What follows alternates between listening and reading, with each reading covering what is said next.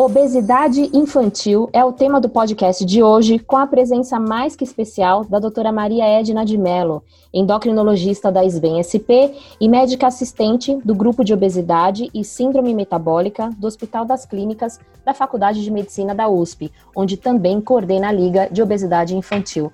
Um prazer muito grande tê-la aqui conosco na nossa podosfera, doutora Maria Edna. O prazer é todo meu, é uma oportunidade esse convite. Doutora, os últimos dados do IBGE relatam um aumento preocupante no número de pessoas com obesidade no Brasil, isso falando de adultos e crianças. Na sua opinião, por que, que as estatísticas em torno da obesidade infantil ainda são tão crescentes? Olha, essa, essa, o número crescente né, de taxas de obesidade, tanto na faixa etária pediátrica, mas como também em adultos, é fruto de uma falta de ação governamental. Né? Então, a gente tem uma inércia no, na implementação de mudanças macro é, que atinjam toda a sociedade de uma forma mais complexa para ter realmente um impacto na redução desse incremento. Né? Então, a gente não tem hoje, nem no Brasil, isso também a gente pode estender para o resto do mundo, nenhuma mudança que tenha levado à redução dessas taxas de, de obesidade. Né? Então, não é algo que é exclusivo nosso, mas isso, medidas de prevenção que vão fazer com que esses números eles não aumentem, isso não é feito aqui e também em nenhum outro local do mundo. Então, o que a gente vê é que os números vão crescendo a cada ano que, são verificados. Mas, na sua opinião, doutora, o que, que poderia ser feito, então, pelo poder público para ajudar no combate à obesidade infantil? Olha, não existe nenhuma receita mágica em termos de prevenção. Né? Então, a gente, pelo, pelo próprio fato da gente não ter um, uma experiência que funcionou é, parcial ou totalmente em nenhum país, a gente não tem essa, essa, essa receita mágica. Mas existem recomendações que, que visam né, uma modificação no próprio sistema alimentar. É, então, aí eu já vou começar lembrando por que, a gente come tanto? A gente come porque é bom. Então, quando a gente vê um alimento, a gente vai comer. E isso é muito, muito fácil hoje. A gente tem alimentos altamente palatáveis, de baixo custo, acessíveis, que já estão prontos. Então, é, é muito fácil para se consumir. Né? E, e, e é preciso transformar esse alimento que a gente está comendo mais no dia a dia. Porque, como eles são mais palatáveis, a gente vai comer demais. E aí, esse excesso vai, vai é, implicar no aumento da adiposidade e, e, e, respectivamente, ganho de peso. Né? Então, existem algumas recomendações que a, que a Organização Mundial da Saúde faz, que é implementar uma rotulagem frontal que seja de fácil identificação para as pessoas em geral. Isso, recentemente, a Anvisa deu um passo à frente no sentido de implementar uma rotulagem frontal para orientar as pessoas sobre o excesso de açúcar, de gorduras e ou sal nos alimentos, mas outras medidas também elas são recomendadas e a gente vê que tudo caminha muito lentamente. Então as outras medidas são uma proibição da publicidade infantil de alimentos, né? um controle né, da alimentação no ambiente escolar, e a taxação das bebidas açucaradas, né? Que eu particularmente eu acho que essa taxação não deveria ser só para as bebidas açucaradas, eu acho que deveria ser para os alimentos ultraprocessados de baixo valor nutricional em geral, porque acabam ficando tudo dentro de um mesmo pacote. Doutora, você mencionou a publicidade infantil como uma das causas do aumento da obesidade. É, o que, que, tem por trás dela que precisamos todos nós, os pais, né, família, educadores, governantes, o que, que a gente tem que estar atento?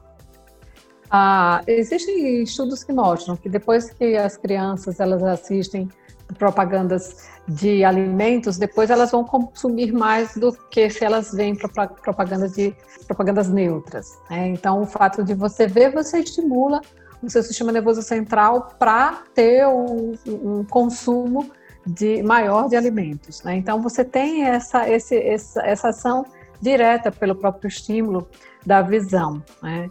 E a criança ela não tem uma capacidade de de discernimento a respeito de, de dos diversos alimentos. Né? Então, ela, quando ela vai consumir o alimento, ela não vai consumir o alimento porque aquele alimento é legal, ela vai consumir aquele alimento porque o alimento é gostoso. Né? Então, se o alimento é gostoso e ela, e ela é bom para o paladar dela, ela vai consumir e não tem muita noção de o quanto que aquilo vai ser bom ou vai ser ruim. Né? Os adultos eles tendem até a, a saber, né? olha, se consome isso muito, não vai ser tão, tão saudável assim.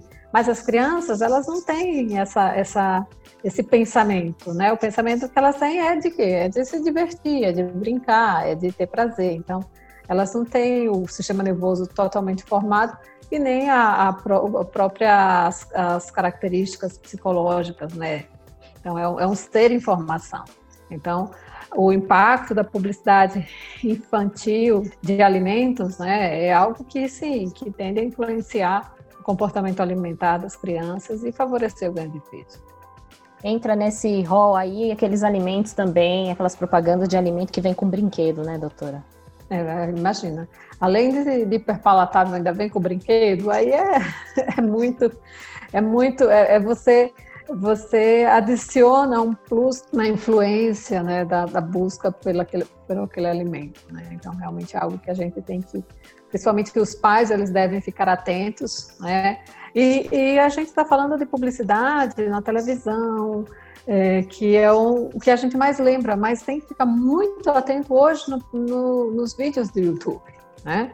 Existem é, é, vários influenciadores que têm milhões de seguidores e que estão tomando banho em piscinas de, de pastas é, ricas em açúcar e gordura, que são muito saborosas e que estão, influenciando ali, caladinhos, né, discretamente, de uma forma que às vezes nem aparece a marca ou não tem um impacto tão grande da marca, mas a, aparece de uma forma mais diluída, né, naquela programação que os influenciadores oferecem. Então tem que tomar cuidado. Tá, hoje, talvez até mais no YouTube do que na própria televisão, mas na televisão a gente também tem visto até mesmo um aumento de, de, de publicidade dirigida a esse público que não, não, é, não é nada adequado a gente até aproveita para fazer um alerta sobre os desafios de comida do YouTube, né? Onde esses influenciadores aparecem comendo é, comidas, enfim, fast food, comidas de bem baixo valor nutricional, né? E provocando as crianças, as crianças, obviamente, como você disse, elas olham, elas não têm o poder de discernimento, né? Exatamente. Então, acho que qualquer desafio no YouTube deveria ser praticamente quase todos. Eu nunca escutei falar de um desafio no YouTube que fosse benéfico, né? Geralmente são desafios que às vezes até não só relacionados a alimentos, mas também às vezes a, até situações de automutilação. Então, é, o YouTube é aquela terra de ninguém, né? E que é muito fácil de mudar de um canal para o outro e a gente que é pai, que é mãe, a gente não, muitas vezes a gente não tem esse tempo de ficar é, 100% controlando aquilo que o filho está escutando, porque a gente não está escutando junto. Né? Então tem que realmente ter muito cuidado e, e, e, e limitar né, o máximo possível algumas situações que se, possam ser danosas, né? tanto no sentido de alimentação como em outros até piores também. Doutora, é, falando sobre a saúde, como uma criança com excesso de peso hoje, que adulto que ela será no futuro se ela não receber os cuidados que merece? Falando né, de obesidade como um todo e de, de um olhar atento para a obesidade infantil. Então, a criança, né, que tem, a criança, adolescente que tem excesso de peso, Antes você achava assim, a criança de 4 anos, quando ela chegar na adolescência, ela vai crescer, vai perder, vai emagrecer e vai ficar bem. Hoje a gente sabe que tem estudos longitudinais que mostram que nessa faixa de inicial mesmo, de 4 a 6 anos, quando se tem obesidade nessa faixa etária, a tendência a manter essa obesidade na adolescência é maior ainda. E quando se tem obesidade na adolescência, praticamente certo que vai ser na vida adulta. Então, você tem essa questão da manutenção da obesidade, você tem a questão do estigma que se arrasta ao longo dos anos e que vai machucando essa criança ano a ano. E vai ter também a antecipação das doenças associadas à obesidade, como diabetes, como hipertensão, como osteoartrose. E a gente vai tendo um adulto, infelizmente, com a saúde muito mais fragilizada. Né? Então, não é só que a obesidade reduz a expectativa de vida, mas ela também ela diminui a qualidade de vida por muitos anos. Doutora, você é uma das endocrinologistas que batalhou pela rotulagem frontal dos alimentos. Vem batalhando, né? A gente acho que é ainda uma coisa ainda em continuidade. A próxima luta com o poder público tem a ver com a obesidade infantil de um modo mais direcionado? Existe essa luta? Eu acho que eu acho que tem a, a, a gente tem duas frentes que, que estão andando a, a passos um pouquinho mais mais largos, né? Acho que talvez a principal que está sendo mais debatida é a questão da taxação das, das, das, bebidas açucaradas. E aqui no Brasil a gente tem que lembrar que pior do que não taxar, a gente ainda tem o subsídio fiscal, ou seja, a gente paga para tomar mais bebida açucarada. Isso é algo que é surreal. Mas eu acho que a publicidade é, infantil de alimentos, né, ela é algo que que as próprias empresas elas precisam repensar. É algo que tem vários projetos tramitando na na, na, no Congresso e aí tudo fica engavetado porque existem múltiplos interesses e quando tem um interesse financeiro isso acaba pesando muito. Mas ah, acho que esses dois, esses dois pontos são pontos que a gente precisa trabalhar e eu acredito que devem ser os dois próximos pontos a andar um pouquinho nessa, nessa mudança né, de, de ambiente né, tão propício para o ganho de peso.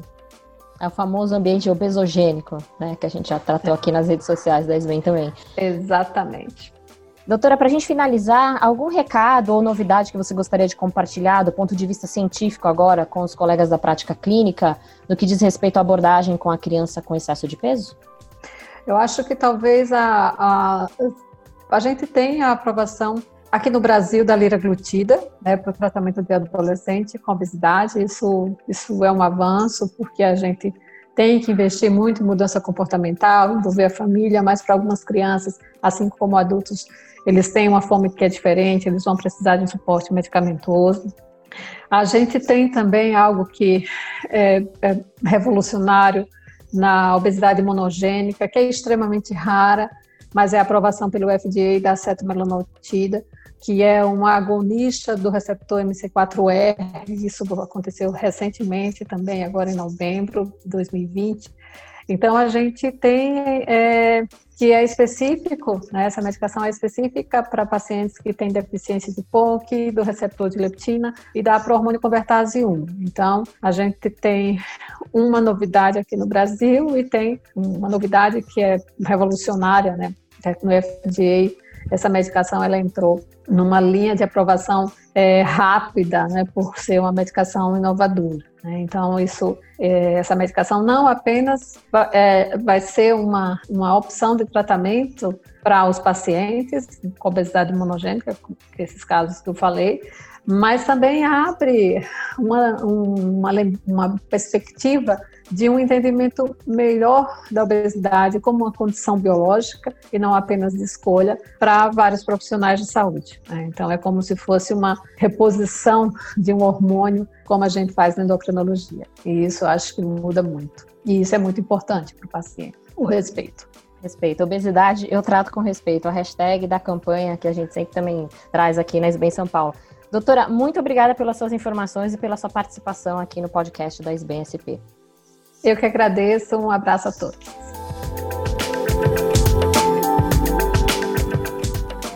Nas redes sociais da SBEM Regional São Paulo, que estão na descrição aqui deste episódio, você encontra mais informações sobre endocrinologia para seguir, curtir e compartilhar.